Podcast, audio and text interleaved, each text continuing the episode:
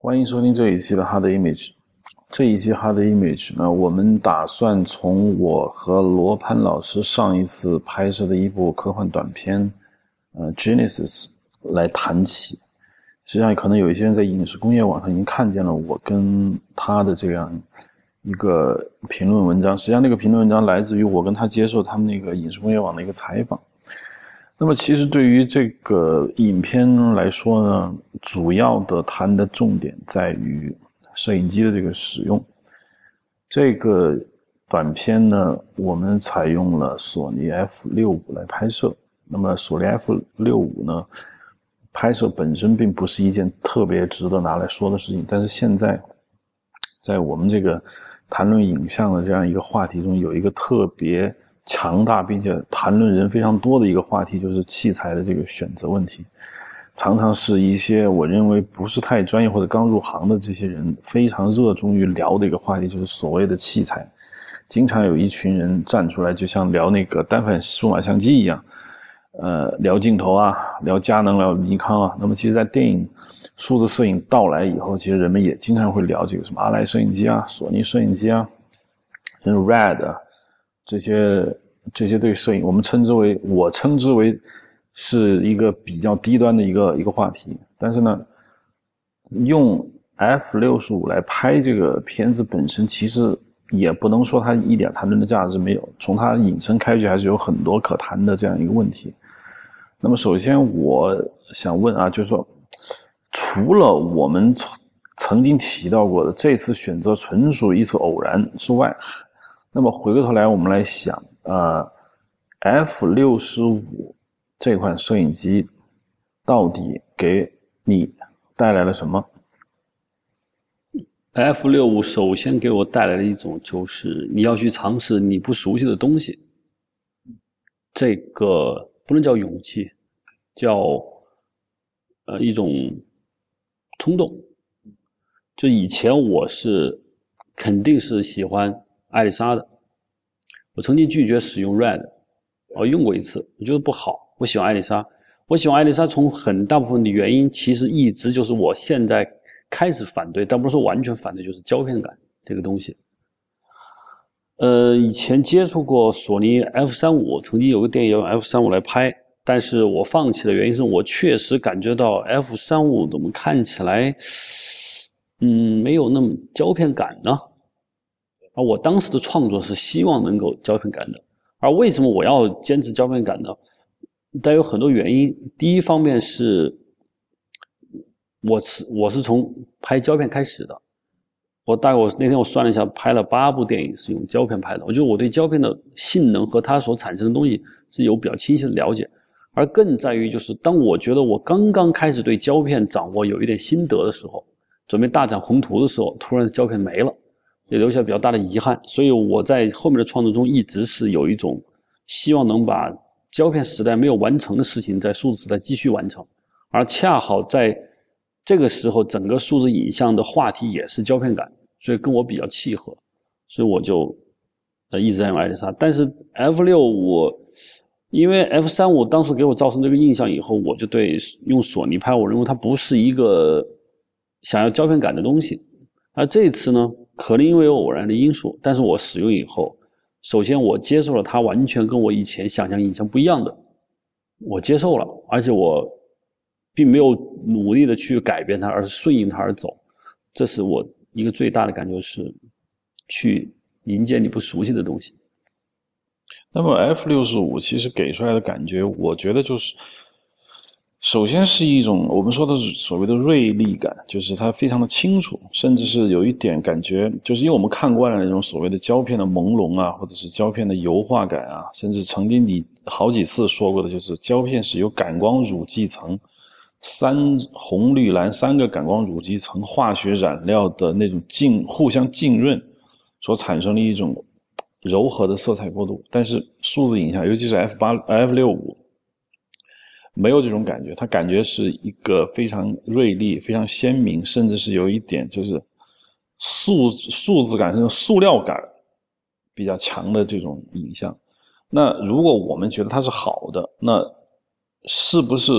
我们以前说的那种胶片感、包括阴影像以前很好像是也有不少期我们聊过这个胶片感的那种感觉，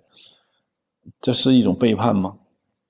不能是背叛，就是说我以前曾经写过一篇文章，说整一个 K 字了的。我现在的倾向并不等于我开始 开始喜欢 K 了，是吧？对我绝不喜欢 K，就是我认为数字影像的一种原因在于，数字影像的发展绝不是 K 的增加，而是因为 K 导致了一种新的视觉的审美习惯。嗯，比如说因为 K 的增加导致清晰度增高。清晰度增高后，导致观众在荧幕上突然看到了他平时不熟悉的东西，嗯，而这些东西又他极其熟悉的，就他实际上是个肉眼，他能在荧幕上看到了，就是哎，怎么在这一块荧幕中发现这么清楚的画面？这是一种新的美感，这是由 K 导致的。但是观众并不是为 K 的增加而欢呼，摄影师也不是因为 K 增加而欢呼，而是因为 K 的增加导致一种美学上的进步。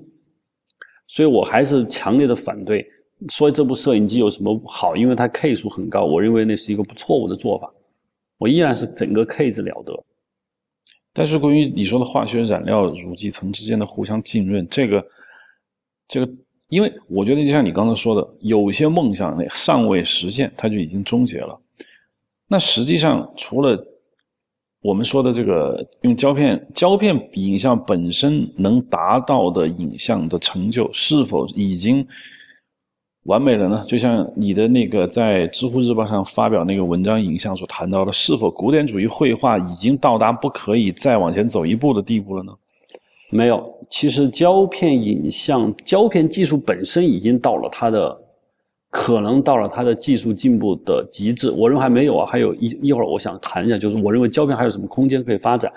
胶片没有到了极致，但是胶片所能产生的美学的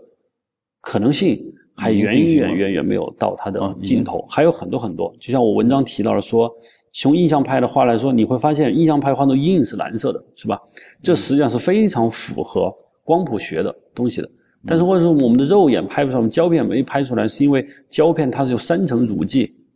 综合产生的化学影响。如果你你把感红层拿掉，你有很有可能就是出来的就是蓝色的影子。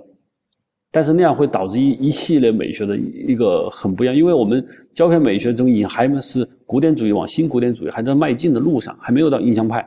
所以说胶片的美学可能还有很多，完全没有说它到尽头了。而且一种可能就是数字技术，比如说尤其是数字 DI 出现以后，你可以不用在胶片上做任何手脚，直接在荧幕上做你想要做任何事情。所以说，它胶片它失去了它的可能性，比如说。我就只涂一层感光乳剂的胶片，出来肯定很不一样。我感红、感绿、感蓝，我把感红层拿掉，嗯，我我感红我只要个那个那个光波频率很短的光波就是蓝色嘛，那我出来就是以蓝调，没有红暗部，没有红的暗部，那就是种很奇怪的影调，有可能不错，但是这个东西因为胶片成本包括厂商的原因嘛，它没有这么做，而是用后期可以这么做，就导致了这个胶片的科技进步到那停了。嗯，所以我想，胶片的影像美学并非跟胶片本身有关，嗯，它是一个综合的东西。那使用数字摄影机，比如说就以 F 六十五来为例，用 F 六十五，我们使用它，我觉得，当然后期调色是一个很大的一个一个调整方案，但是它本身所带来的这种固有的影像风格，有没有一种限制？比如说，其实我。不是说 F 六十五才是这种影像风格，其实很多摄影机出来的那个数字影像跟胶片还是有区别的。那么我们用数字摄影机去创作的时候，我们是否只能在数字摄影机现在所固有的这样一个美学范畴里面去创作？实际上它还是有限制。呃，有限制，因为呃，看你在什么美学基础上。如果你是要一种，比如说你是一个。对油画非常感兴趣的人，就是油画给人类的美学的影响力还还不能说终结，我认为还是高潮还没有到，高潮还没有到，还没有到高潮呢，所以它会很长时间。如果以你是以美油画美学为基础的话，那数字影像的确是一个巨大的一个障碍，因为它它就不是油画那种感觉，它不是油画中各种油性的染这个颜料之间浸润而出来的，它是数字影像。它数字影像这个区别是什么？我们就不去说它了。就的确是一个限制。如果你用数字拍，然后你在后期又完全去通过数字影调色，尽量模拟油画的感觉，那你就是一个很奇怪的过程，非常奇怪的过程。嗯，呃，就是你走了一条很大的弯路。那在这种前提下，胶片其实还有很大的空间可以去挖。嗯嗯，所以我我认为数字影像它对于你不同的美学出发点来说，它有可能是个限制。嗯，如果从真实美学，或者说你完全开辟了一个全新的一种视觉现象，就是说我就是高高清晰度的画面，还原肉眼最接近肉眼的东西，那数字影像就是最好的器材。我其实一直在想一种可能性，比如说人类先发明的电视，那么人类发明了电视一百年以后，人们对于这个已经到八 K、十六 K 啊，包括各种都到了，突然间人们发现了醋酸纤维片机抹上。油性感光乳剂出来一种新影像，会不会这个整个论调会倒过来说啊？你看，这才是影像的未来。呃，应该会，应该会啊。但我在我那篇文章其实已经说明了一个道理，就是我认为光电转换系统不可能早于胶片系统。为什么呢？因为我说过，就是。光电转换系统，比如说我们按照战争，战争是科技的最前沿的东西，就是原来的炸弹火药是纯化学能，是吧？纯化学能，就它是人类最先掌握的东西，然后还出现了光电，比如说激光武器这些定向的武器，它必然是这么个过程，就是说，因为化学的天然的反应，它不需要加入什么人物理学上的东西，它是天然反应的，所以说有化学，人类对化学的东西的了了解程度，可能要优先于这些。嗯，到了电子这个层面的物理学，所以说那胶片一定早于光电转换器这个东西，所以我认为不可能出现先出现数字影像后出现胶片，一定是先出现胶片后出现数字。有一种感觉就是因为就是数字技术本身的发展的速度是非常之快，实际上根据摩尔定律，现在集成电路已经快到这个极限了。那么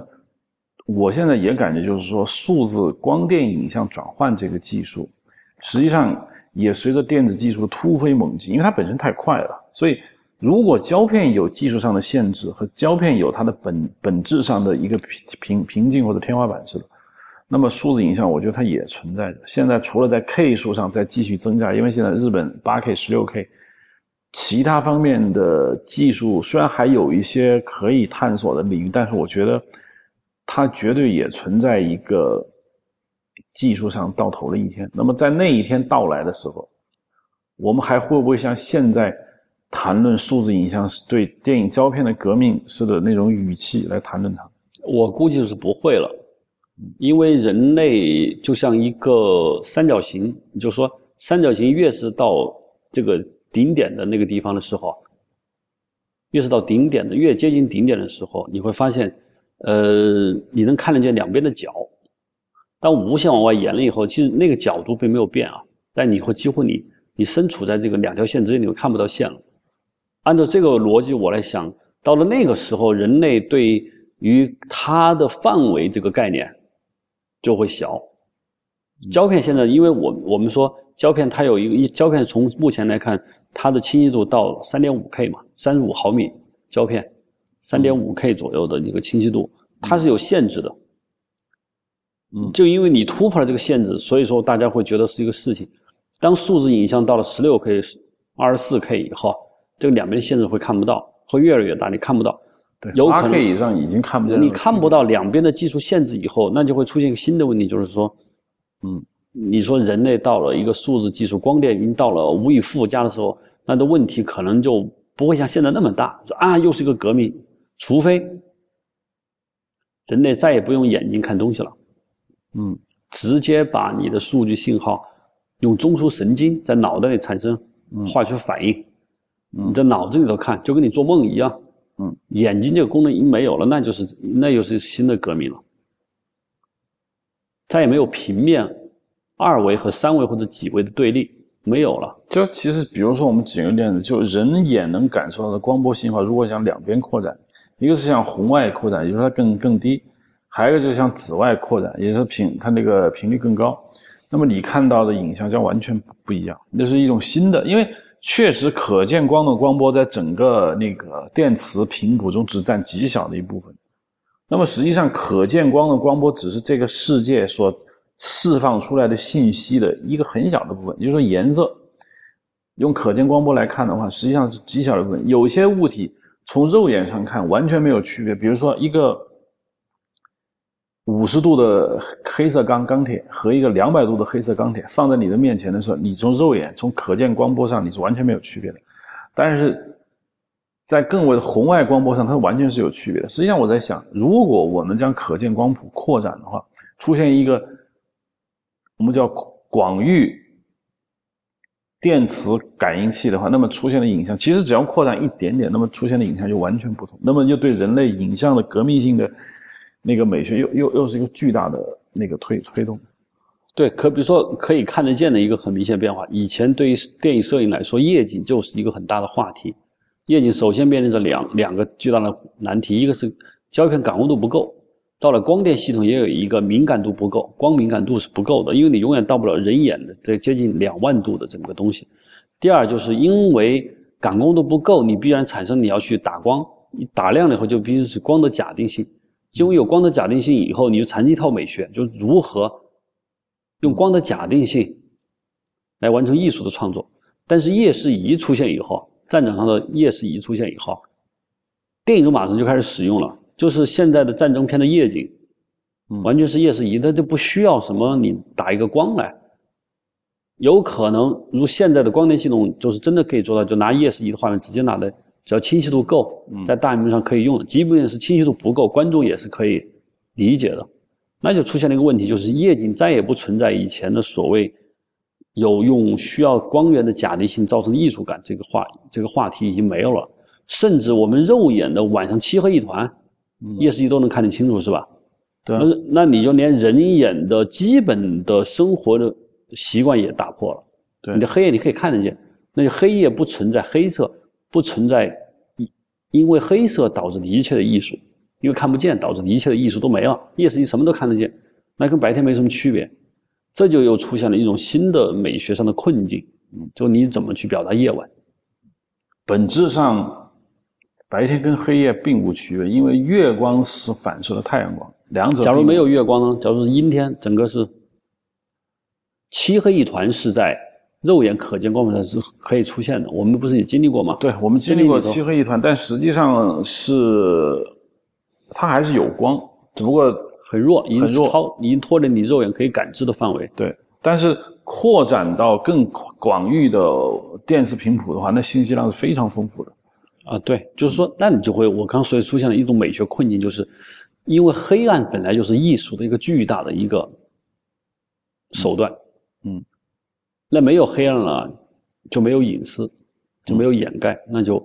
我不知道以后人拍用夜视仪拍夜景会怎么拍。上次我就是在最早之前，我跟李如一我们聊过一个话题，就是所谓的专业中的重量感。当时他跟我问我一个问题，说。专业设备一般会比较重、比较沉。他说：“摄影机，你看用 iPhone 拍一个电影，或者用那个就是我真正的专业摄影机拍个电影，除了影像本身上面的区别之外，他说还有什么感觉？”我说：“其实你想，iPhone 的影像已经超过了可能在二十年前索尼那个 Betacam SP，iPhone 当前的影像质量已经超过了，但是你依然没有拍。” Betacam SP 的感觉是因为它，因为它是有重量感。我说操作应该有重量感，扛在肩上的那个摄影机那个感觉，和你拿个小轻便的小 iPhone，那拍摄的感觉不一样。那个重量感给你带来一种敬畏感，实际上你就会比较比较认真的去做一件事情，相对意义上比较认真的做一件事情。比如我前段时间拍那个电影用的那个 Red Epic，就是就是摄影机特别小，其实。我们拍的时候，我们就其实挺没劲的。当然，我们不是说那东西越大越好，本身摄影机就是轻轻变化。但是有一种感觉，就是人类在把东西做的越越来越简单方向是能力是很强的。但是呢，我不知道的就是，这对于艺术创作本身，工具越来越简单化，是否对艺术本身的发展？并不绝对起着好的意义。比如说，摄影技术的极度简单化对摄影艺术本身提高是正向还是负向的，或者说不是同比例的？从我看，摄影技术越来越小型化、轻型化，将是摄影艺术的一种死亡，就传统意义上的死亡。为什么？为什么现在专业摄影机还是大？不管你怎么做，还是大，是因为我们人类的要求是无止境的。比如说，你原来是十比特，是吧？比如说我们拍呃一个画面的时候，它那个像素，比如说它只有七百多线，嗯，你一秒钟你要处理这个七百多线的时候，你可能嗯就一比特，是吧？这个码流你可以做到。好，当你是。散热器材越来越小，因为那个光电系统越来越小，或者越来它不需要那么多散热，那可能真的可以做小了。可以做小，发现人类又开始对码率开始追求了。我要求我这一秒钟都能记录这个两 K 的画面，那我的这个数据转换的这套设备就开始变大，是不是？你不可能变小，要是变大。你电脑用算的越快的时候，散热是不是更多？你其实很多摄影机散热系统就是一个很大一块东西。对对，那就你你那边越先进。如果是别的科技相对滞后的话，它就会动力越来越大。嗯，就所以说，专业摄影机现在就是还有一个，你的现在镜头口径是越来越大，因为你要得到更大的那个像场。对，镜头大，你如果一个镜头已经超越了一个机器的重量或者机器的体积，你会觉得东西很奇怪。对，它就是是机器。配镜头改成了一个镜头配个机器啊，对，你会觉得奇怪，就是啊，你说从那个叫人体工程学，就是说你人工这个也也不舒服，就是它不会有无限变小的。第二就是我觉得艺术还有一点仪式感，艺术的仪式感是特别重要的。你现代人，你说其实很多事情是可以，比如说结婚是吧，完全是可以就两个人签个字就完了，为什么要搞婚礼？是不是？为什么现在很多国家搞加冕仪式？阅兵式，这是一些仪式本身就是复杂庞大的仪式，本身就是一种仪式，它要的作用就是造成某种意义。这个摄影机，我觉得也是，摄影机庞大的摄影机打灯啊这些东西，它会就会让这个艺术有一点庄重感。如果说你就是拍个电影，拿一个 iPhone 就随便就这么去拍的话，你会发现，因为它可以无限的可能或者过于随意，你会发现你不知所措。你建立不了任何一种语言了，无语言，因为没有语法。我们电影拍以前大摄影机的时候，一个镜头因为它太大，所以拍一个镜头下来的很艰难，所以一个近景一个中景，它怎么使用，它会建立一套语法，就像我们语言一样。你现在没有了，什么都可以，就你你你跟别人交流，你可以用任何语言可以说，你今天可以挑汉语、英语、法语，可以随意使用后，你会发现，因为没有语法，你就连嘴巴话都说不出来。有一个经常用来做比喻的一个东西，就是说有声片跟那个无声片。当时我记得卓别林说了一句话，就是说有声片的到来就意味着电影艺术的死亡，结果被打脸。那么换过来，那么在当初很多人觉得，那数字影像的到来使得传统电影艺术死亡，他们期待着也被打脸。实际上，这是一种我觉得就是进化论在。艺术领域中的一种体现，就既认为无论如何发展就是好的，它就是它当然前提假定是人类一直是在往上走的。比如你刚才说，数字影像的普及，甚至摄影器材的极度简单化，对于传统电影艺术的来说是一种毁灭性的打击。那既一定就会有人跳出来说，传统电影艺术又凭什么需要存在呢？电影艺术。传统难道是应该固守的吗？那传统电影艺术难道不就是要去抛弃的吗？我主要我想评论这句话。这个我仔细想是一个特别错误的东西。你看，我举个例子说，无声片的结束是电影的死亡，然后有你看有声片你就你就活了嘛？你怎么打脸？我想请问，有声电影中有没有无声电影建立的语法？大部分其实电影还是讲究用画面说事对啊，你有声电影，你你，我们就是一个不说话的镜头啊，一个不说话，两个镜头切起来。你当然，我就这两个镜头是没有语言的，连点声音都没有。你能说你用了手段，没有用无声电影所建立起的那套美学吗？嗯，就蒙太奇其实跟声音关系不是很大。哦，对你还是用了，对不对？好，你数字技术就说数字技术，你到目前为止，数字技术一套关于反差这些东西，难道不是胶片时代建立的吗？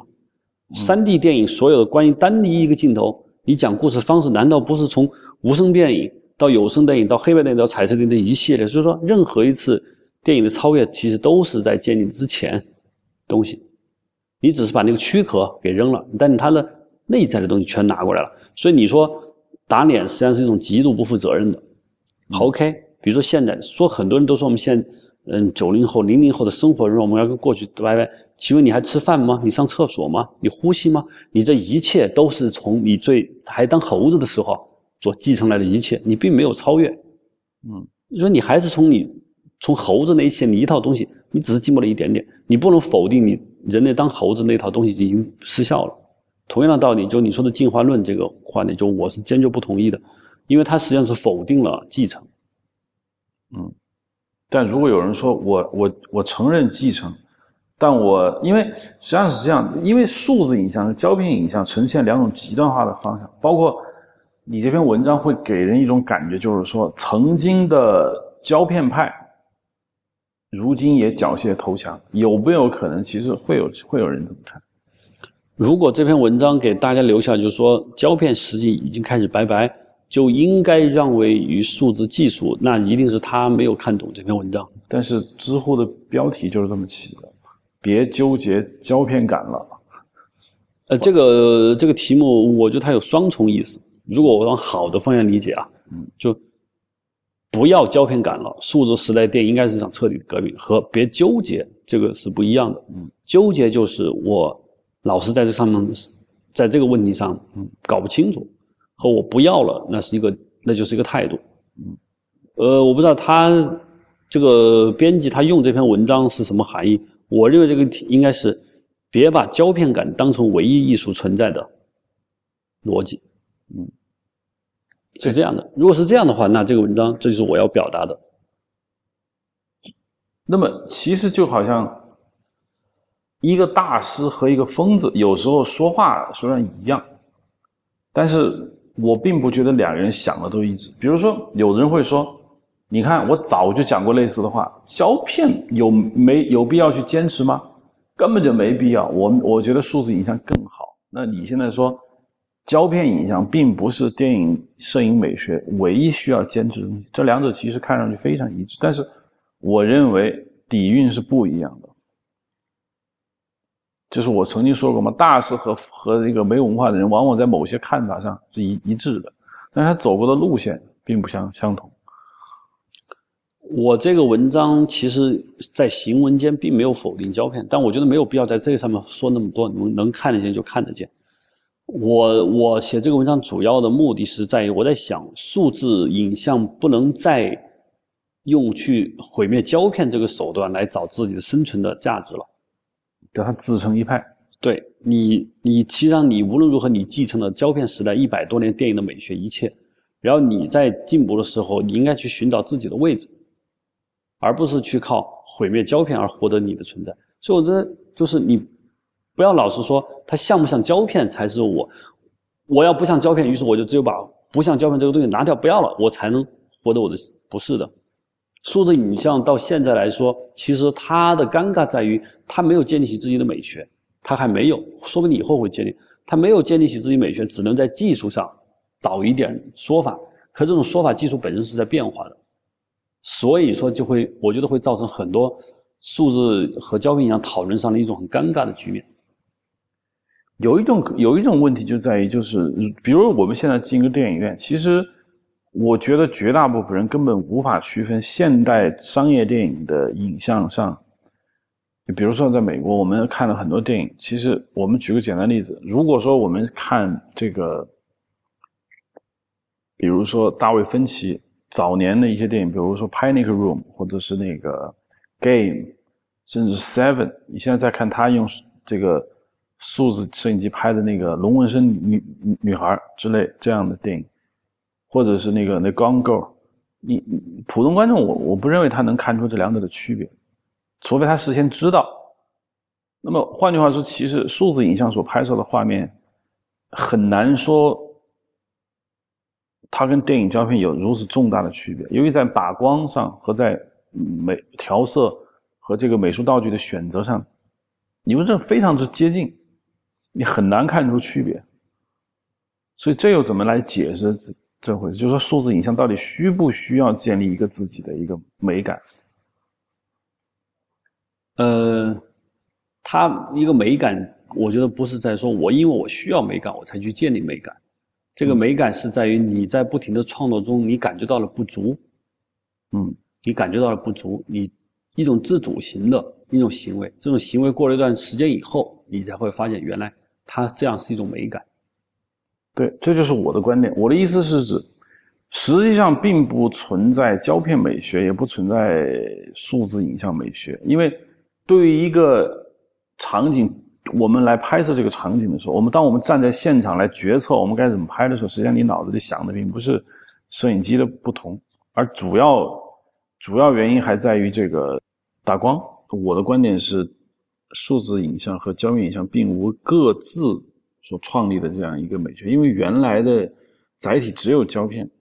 当时的电视磁带是不具备这个讨论价值，所以呢，有了一个一后来有了数字这个摄影机以后，才会出现一个名词叫做胶片美学。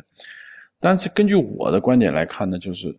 呃，在现场并没有感觉到明显的变化，除了以前的这个监视器是不能看到最终画面，现在的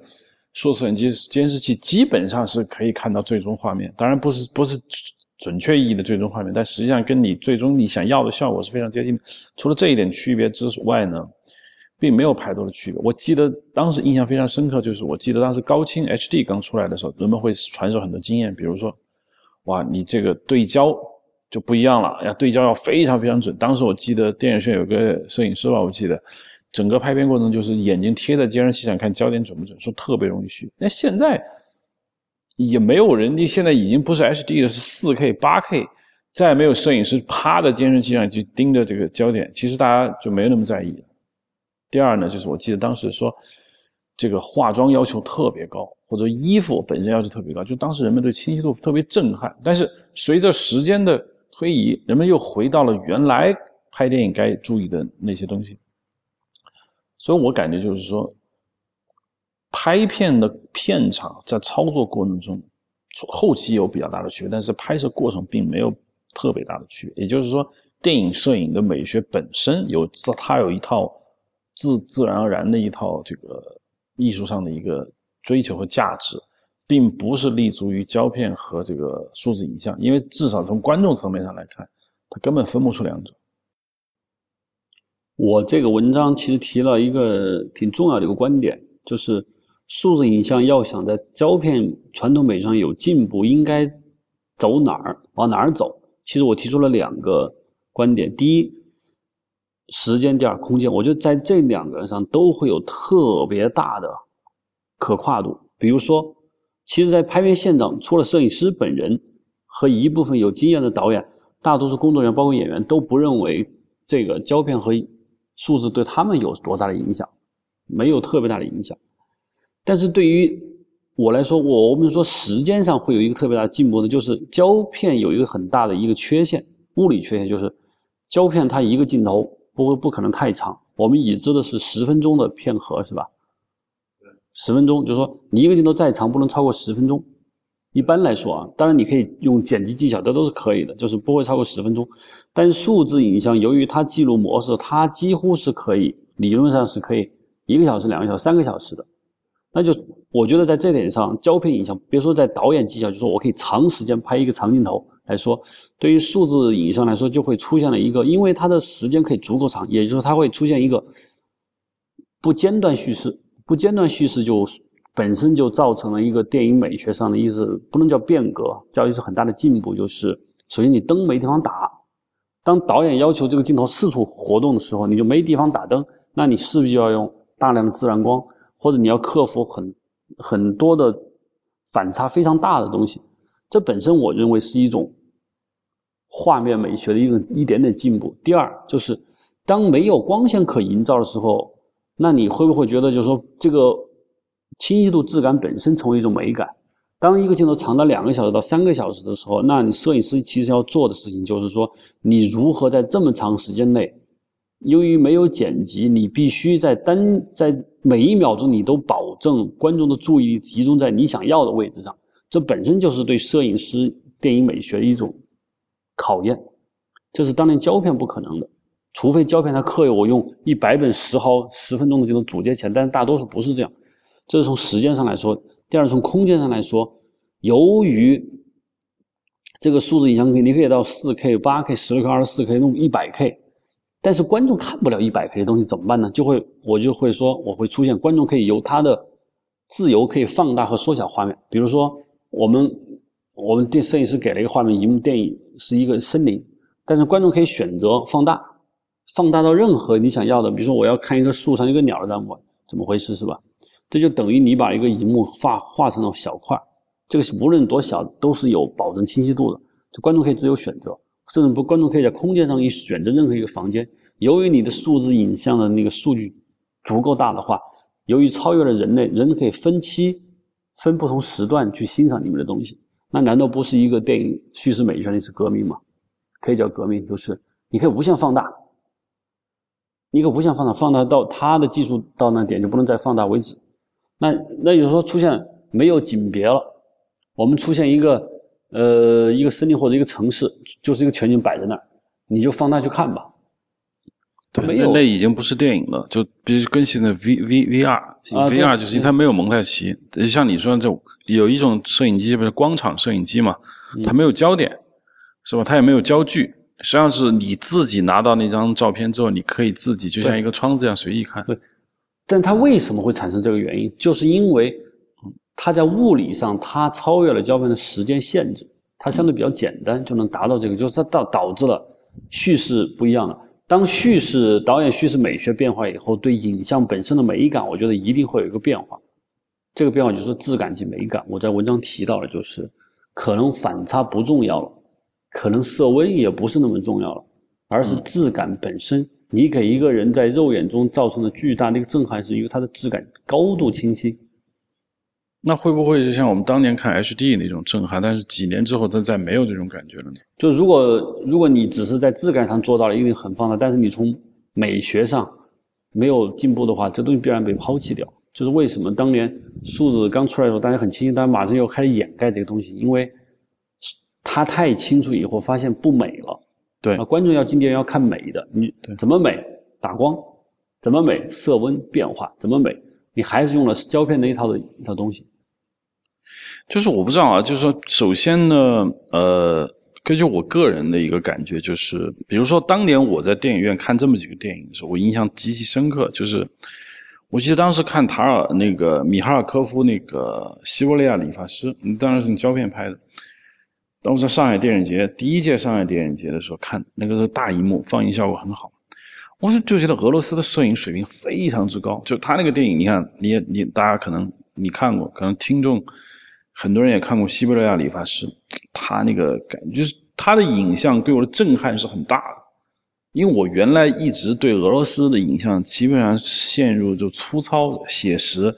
呃，可能是革命现实主义，不会。不会漂亮，但是那个电影很漂亮。然后包括我们在我的电影院看的，就印象比较深刻，一个是艾维塔那个影像，包括不说的《黑鹰坠落》啊，好，包括那个就是 Seven，包括后来就是重映过的，我们俩去看的那个《末代皇帝》。但是近期，当然就数字影像流行以后，其实我再没有看到让我比较震撼的一个电影摄影。当然也有很棒的。但是他那个感觉不同，我不知道是因为美学上没进步呢，还是因为其实我们长大了，看的东西多了，不再像以前那么敏感了。我不知道是什么原原因。有一个很大的一个原因就是数字影像的美学本身，影像本身的美学就是它能能传达到观众这一层面啊，不是传达到工程师和传到专业摄影师就要抠那点 K 那种快感。是到观众这个层面，就是在到观众这一层面，它没有全面超过当年胶片时代的高度，没有，所以你不会觉得有多么特别棒的东西。包括我，我在电影院看就是呃《荒野猎人》的时候，我是坚持想去电影院看一次，因为我想知道，我第一次在奥斯卡最佳摄影奖，我在荧幕上去看，就现实的我去看，看完以后。我的感觉是从影像本身来说，它没有太大的进步。影像啊，我说影像不是运镜，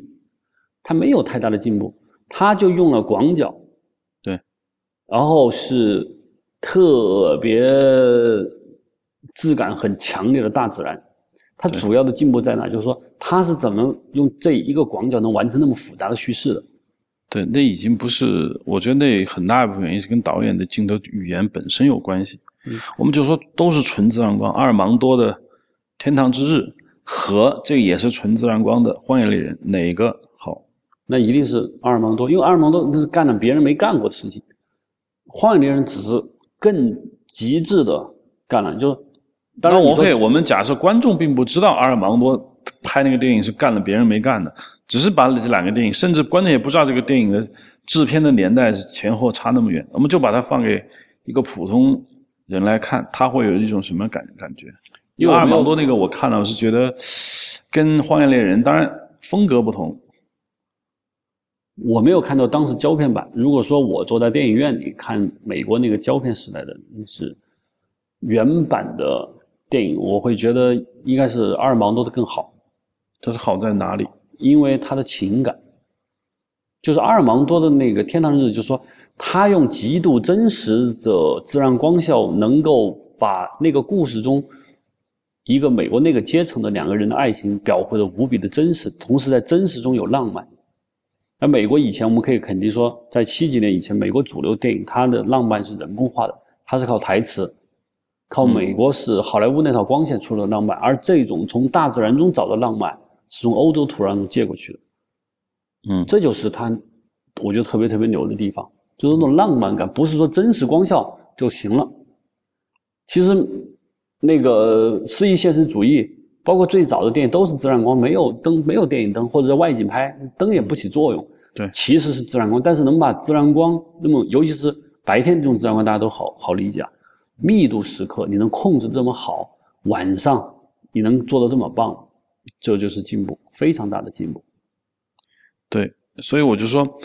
反正就现在看电影的影像快感全面落后了。我记得我第一次看，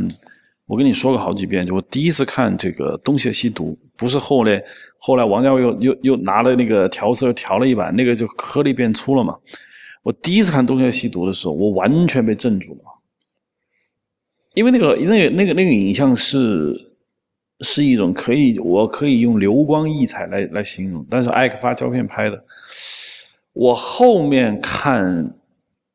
就是很多这种呃现在电影的影像，其实风格化比《东邪西毒》还要强。你想，那些手法现在都会了嘛？风格很强，当然还没有超过他。我有一个理解，我不知道这个观点对不对，就是说。摄影的门槛的下降，使得越来越多的人在艺术尚未成熟的时候就进入了主流电影业，而他们又在自己艺术上没有苛刻要求和资源过于充分的情况下开始生产最终电影产品，使得这个东西的整体水平就在下降。有没有这种可能性？哦，对，因为传统你要经过大量的时间。大量的这样的实践，最后你进入到这个主流摄影师的位置，那么你的出手和现在中国每年六百部电影，那六百部电影有多少个摄影师是拍了五十部电影以上？可能拍了一部电影都不到的。也就是说，这六百多部电影有，我觉得有一至少有一半以上是一个摄影师第一次拍，他就已经进电影院开始给大家看了。嗯，他只能去模仿，他也只能去，就是甚至是。觉得漂亮就好，那因为这不要怪他，因为什么呢？他就是浅啊，他刚进来，他恐惧啊，他不可能去创创创新。那么实际上我们看到的这些传统电影业，它的发展的模式实际上是提高了很高的门槛，就是进入到主流的东西的时候，已经是在美学上精益求精东西才能看到。所以我就说，器材的简易化、科技的进步带来的艺术上的退步，是否？不能简单的说这就是不对的，这就这就是你们没有看到技术的进步，同时也是艺术的进进步。我我自己来我自己来看的话，现在数字影像有一点点像小孩儿，就胶片如果是父母的话，嗯，当小孩诞生以后，小孩最开始是特别希望独立的，是吧？他出去要跟他唱反调，这是很正常的。然后等他开始。那父母说，那就父母或者找王或者什么人，他就走出去了。走出去后发现，你原来你所反对的一切，你你自己想干的那一套，在这个当下的这个环境下，其实并不成立，或者遇到极大的阻碍，或者你无法完成，所以说你还是在干你父母当年干的那一套事情。就干干的不好，哎，干的不成，因为你还是不成熟，到处碰壁，所以你尽管你在反对你父母干的一切，但是你你单独在立誓的时候，你所说的行为方式、说话方式，你因为社会规律并没有太大的变化，你还是在干那套。好，有可能你还会回来找父母要钱啊，或者要帮助啊，这都是可能的。或者你回来，只有到什么时候呢？你经过一段时间再长大、再长大、了，你真正发现你要想跟你父母过得不一样，你找到自己该干的事情以后。然后你去干了，但是这绝不表示你的每一句话、你的每一个言行都跟父母完全不一样，那是不可能。可以跟你的父母不一样，但是跟你上一代整个父母群还是有接近的。这就是数字技术，它现在就处于这么一个状态，就是出来以后马上要唱不一样，有商业的原因，有标新立原因，也有一些因为太多论坛需要话题了。那现在还没有形成自己的语言，那就其实是在模仿，其实是在在一种痛苦的模仿吧。又不想模仿，又本身又在模仿着，然后你走走走走走。我认为只有数字影像在有个十几年以后，大家慢慢找出了它的规律以后，才有可能说你跟胶片时代有个巨大的不一样是什么。但是我认为，即便到了那一天，你也不可以说你你是跟他划清界限的，那是不可能的。有没有一种可能性，就是我们从绘画上讲，因为绘画从来都不需要考虑普通观众的感受。从绘画，从那个我们说从最早的那个平面画，到后来的呃文艺复兴，再到印象派，再到立体主义，再到现代，并不是观众的推动，也观从来也没有观众要求他怎么。观众到现在为止还要求画文艺复兴时候的那种画，因为现在人们还是觉得。啊，我那个陈逸飞的那个啊，那个那个女人那个东西像啊，我喜欢。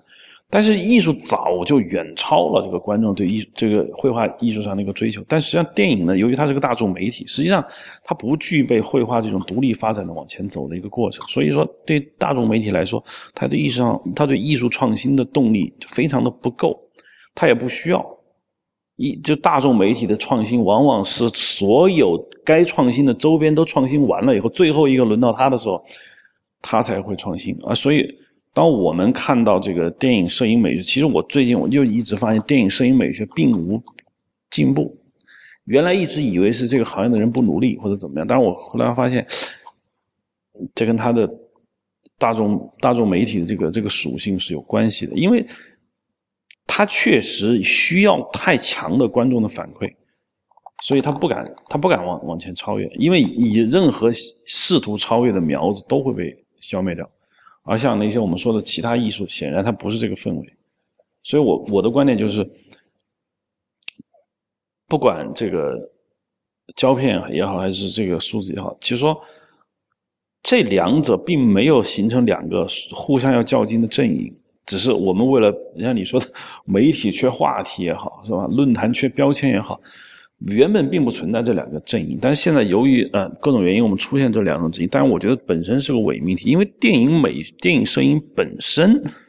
进步很慢，这就导致了给一种感觉，就是数字影像的进步不大。这个观点你觉得怎如何？嗯，我觉得电影摄影最近几年就是。因为九十年代以后到现在，我所知道的没有太大的进步。就是我现在看一些六十年的电影，仍然我会你们学到东西。对我仍然会学到东西。我就是看五十年的电影，我觉得也会学到东西。这个原因在哪儿？就是说，我认为电影摄影它一它绝对不是单独独立于电影艺术中的一个个体，它跟导演的叙事语言有很大的联系。还有一个就是。社会对这个艺术的亲和近、远和近的程度，为什么说我觉得没有太大进步呢？就是我们如果要说电影摄影进步是什么东西在进步，我们不谈技术嘛，就是从美学上进步在什么？我个人感觉，电影摄影艺术的美学进步取决于对心灵、人类更潜意识的东西的挖掘。嗯，这是它进步的。比方说，呃，你当年的印象派，你挖掘了人类就是。光线中你看不到的部分是吧？嗯，然后到了看到了，但是你忽视了，呃，对，忽视掉了。然后新古典主义它是一种复兴，然后到了比如说到了立体主义，立体主义是什么？就是我认为立体主义就是他们画的一个桌子，你的哪个角度都能看见，是一种幻觉状态，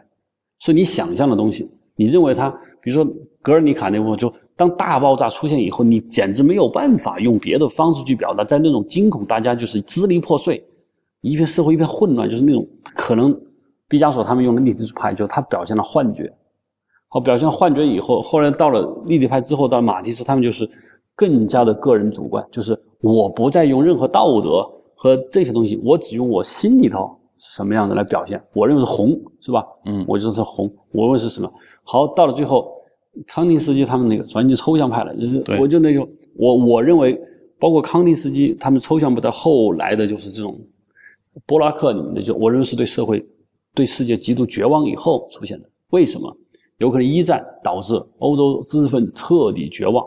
上帝一死就没有办法，我再搞不了这些具象的东西了，我就要发泄。传统价值观就是我的，就跟我眼冒金星了。现在，对我没我没有必要搞这，我就我就要发泄，我发泄我对世界极度绝望的感觉。嗯，波普艺术，我觉得就是他们发现艺术不没意思了。工业可以复制一切，我们艺术没有东西，就那我就搞这个，就是波普艺术，就是它总是有一种把人类生存状态更准确的表达，人类潜意识啊，这是艺术进步我认为一个一个标准之一吧，就是能不能但电影摄影没有办法，现在还在对揭示人类潜意识这个能力上还不高，因为电影它是要给观众看的，观众看就说明一个大众媒体就不能揭示太过于。个体和隐秘东西，对，这就导致了你的影像没有办法去做，因为叙事本身就没有到这一步，所以我觉得最近几年没有太大的进步。我觉得进步在哪儿呢？电影摄影的进步，我我感觉从五十年代到七八十年代，五十年代到八十年代是一个巨大的一个进步。对，为什么五十到八十年是一个？因为五十年代的本身五十年代到八十年代，其他艺术门类也在疯狂的往前走。呃，对，就是这样，就。我说就是五五十年代的电影摄影的样子，比如说一九五零年拍的一个电影和一九八零年拍的一个电影，那个影像是特特差别是非常大的。对，但是，一九九零年和一九一零年的电影，对，不大，也差了二十几年，但是差别很小。差不多，因为就是这个社会就，我也不知道是什么原因，就可能没有出现巨大的。如果假如啊，我们就假设人类又经历一场巨大的战争。对，比如 IS 征服了全球，人类都处于这，那艺术家搞出来，摄影师拍的都又是一个什么？你根本没法想象。对，这这这就是我最后想说的话题，就是说，人们一直问，包括知乎上也有人问说，为什么现在民族主义兴起，穆斯林可能恐怖恐怖主义抬头，包括中国国内民族主义兴起，就是为原因是为什么呢？经济政治分析一大堆，但是人们最终发现，就是又要打仗了。你知道吧？就是说，发展已经停滞，因为你说的五十年代到八十年代是整个二战之后整个世界在飞速发展的时候，它不仅经济在发展，它的艺术、人文、思想都在飞速的发展，跟着电影也在发展。那么实际上你说的九十年代到包括二零一六年，那么这二十几年，其实整个世界的发展是停滞，比如日美欧这些国家的经济基本上不像以前，包括四小龙都过去了，那四小龙也是在七十年代末八十年代初的发展的，所以说。整个世界陷入停滞，只要世界陷入停滞，民族主义、恐怖主义，甚至各种让你觉得郁闷的东西都都会来，艺术上也会陷入停滞。那如果有一天又发生一场大战，假设我们想象又发生一次第三次世界大战，打完，我相信艺术的新一轮艺术浪潮又要来，就是艺术家发现他的新的一种心理状态必须要表达出来，并且他找到了手段。对，那有可能就对了，就一下子都对了，对，就全对了。当然，我们不是说渴望爆发世界大战。OK，好，欢迎收听这一期的 Hard Image，欢迎大家在新浪微博和 Twitter 上关注我们，搜索“硬影像”三个汉字就可以。谢谢收听。